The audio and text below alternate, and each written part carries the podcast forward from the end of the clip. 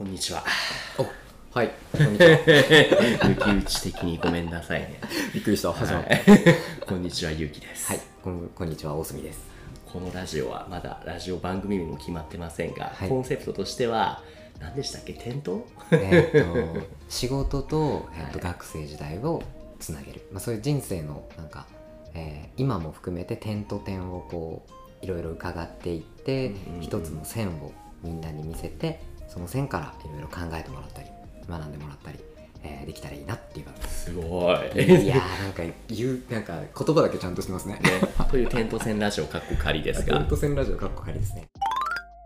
早速じゃあお互いについてねそのどういう仕事をしててどういう経緯がっていうところをちょっと試験的にやってみましょうか、今日はじゃあ僕が聞かれる側で、うんそうですね。さんにいろいろ質問してもらいましょう,、うんうんうん。お願いします。そうですねやっぱりなんかこういう場を用意してもらった時に、うん。なんかその一番最初に聞きたいなって思うのが、うん。例えばその結城さんが今の仕事にたどり着く、うん。えーきっかけって何だったんですかって聞かれたら、はい。なんて答えてくれるんだろう僕は、えーっと海外留学の経験ですね、ん。もうその時に何が？えーっとですね、うん。そもそもに僕は普通に小中高と育って大学うんうん。4大に行って、うん。で卒業するタイミングで、うん。卒業して就活せずに留学をしたんですね、カナダのバンクーバーに行きました。へえいいですね。いいです。うん。そこでバンクーバーで何が？えーっとですね、うん。バンクーバーちょっと話が長くなるんですけれども、はいそもそもに留学に行ったっていうのは僕は、えーっと就活のためとかではなくて、はい。あ言ってみたらそうなのかな？高校大学入って大学の中で公務員試験公務員になるためのね準備をしてたんですよ公務員目指されてたんですね。最初はね、うん。はい。今もう全然思わないんですけども、うんうんうん公務員試験って一次試験と二次試験があるの、はい。ご存知ですかね、うんうん。一次試験筆記試験を受けた後に二次試験面接ってなって、はい。一次は受かっていたけれども二次の面接ってなった時に当時僕こうやって人と目を合わせてまともに喋ることが全くできないっていういわゆるコミュ障だったんですよ。う ん今多分みんな嘘でしょ？いやいやいやいやいや もう本当にねそうそうそう、うん。でもそれで、うん。えー、と公務員落ちましたと、はい。じゃあどうしよう民間も受けようっつって民間も受けるんですけど、はい。そうもう全然面接で喋れないんですよ、え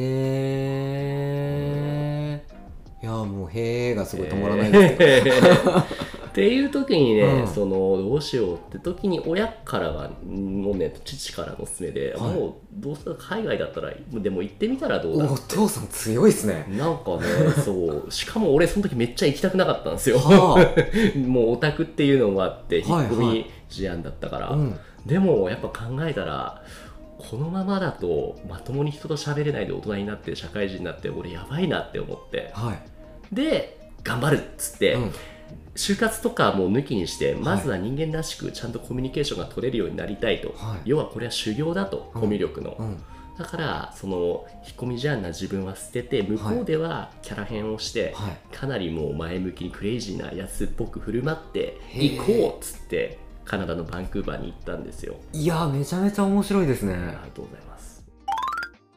ちょっと聞いてもいいですか？どうぞ。それって、まあ、例えばちょっとまずそのバンクーバーに行こうと思ったとこを整理したいんですけど、うん。あの他じゃダメだったんですか？あ別にねオーストラリアバンクーバーっていう最初の留学と行ったらって2択があって、うんうんうんうんバンクーバーの方が涼しそうだからそれぐらいの理由です。あうん。ーえ国内じゃなくて海外ではあったあそれはね確かにあって、うん。周りの目をすげえ気にしてたんですよ。ああじゃあそのコミュ障の原因が、その周りの目を気にするっていうところだったまさにやっぱね原体験からつながるんですけども、うんうん。まあ、言っちゃうと僕は割といじめられっ子体質だったから、はい。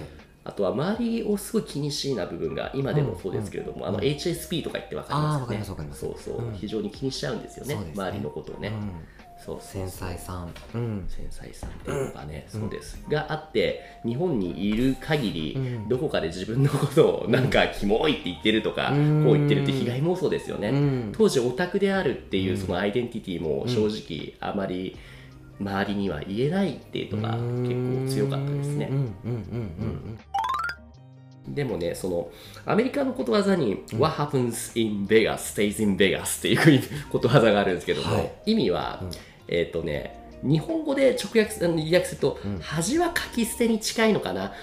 ラスベガスで起こったことはそこにとどまるから、地元の人はみんな知らないからもういくらでもハメ外していいよねみたいな、遊んでこいよとベガスでと。そうそう。なるほど。日本にいるうちは日本人が見てるけれども、うん。カナダにいるうちは俺のことを知ってる人なんて誰もいないからっていう安全的なそのね、ラインがしあったからこそ、だからもうねすごいはっちゃけるっていう一つスイッチ入れられたなと思います。は面白いですね。それってうん。お父さんはじゃあそれが原因だって見抜いてたってことなんですいやわかんない。もしかしたらそれ聞くとそうなのかもしれないですね。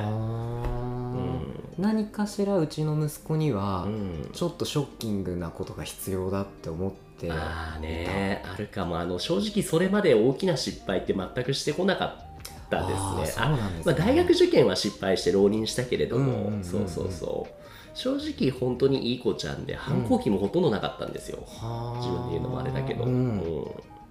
へえじゃあもうお父さん的にはもうちょっと殻割ってこいよみたいなところも感じかしたらてらっしゃった。そのうちの父はとても豪快なんですよね。あ豪快なんですかね見てると本当にもういや恥ずかしいからやめてよって言いたくなるような、えー。そうそうそちょっと込み入った話ですけど、うはい。逆にじゃあそういうお父さんの豪快さが、はい。なんかちょっと自分は気にするようなところにあやっぱね分かる。反面教師っていうのもあるんですよ。特に母とかも一緒になって俺と、またあんなうるさい声で電話してやねみたいなね、ねそうそうそうそうそう。でも面白いですね。そのお父さんの豪快さがその殻を破るきっかけをくれるんですよね。いやーそうですね。だからそういう意味ではうね、んあのバカを演じられるようになれっていうことをちょくちょく言ったりしてくれていて。そうそうあそう。ーいや深い。そのそう言葉深い。うん。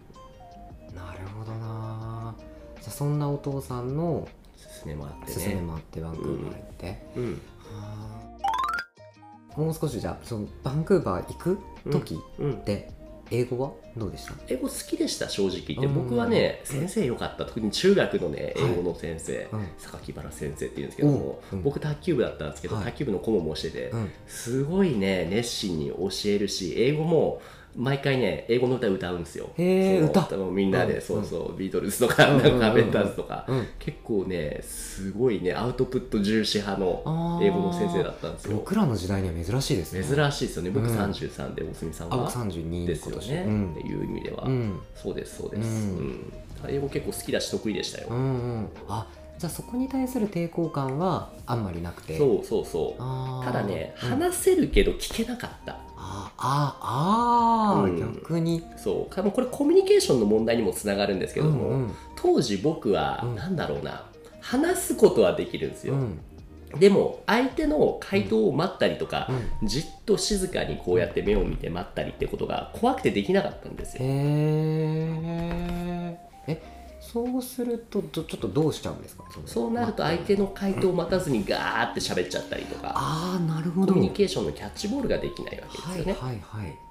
ああなるほど。うん。じゃあやっぱりそれは最初は英語でもあまり変わりなかったっていう。そうですね。英語も日本語もそうですね、うん。なのでそこですね。やっぱり自分が俺が俺が俺がじゃなくてうん。相手の話をしっかり聞くっていうところ、なるほど。じゃあちょっとコミュコミュ障って言ってももしかしたらいろんなコミュ障があるのかもしれないですけど、どっちかっていうとその周りの目を気にしちゃうから、うんすごく喋りすぎちゃっちちゃう。とか相手の目を見れないとかねうんなんかちょっと空気読めないよねってそう言われちゃうようそうそうなそうそうそなるほど。そういうところが、まあ、大学卒業時ぐらいででもまあ変な話。まだまだそういうところもあってと自分の中聞かれてることに答えられないとか。いやーそれ赤裸々に話していただいて感謝ですねいやいやいや。インタビュー紹介から。なるほうんど、じゃあそこから演じる勢いでいくぞと。うん。それはやっぱうん。親、お父さんのあの、まあ、バカになることをはい。覚えろっていうその、うん。さっきの言葉。うん。バカを演じることでしたっけ、うん。うん。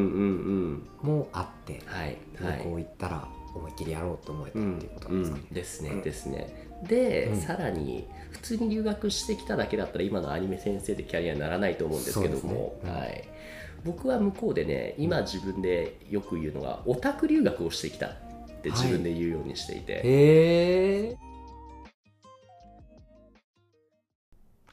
次週へ続きます。ご清聴ありがとうございました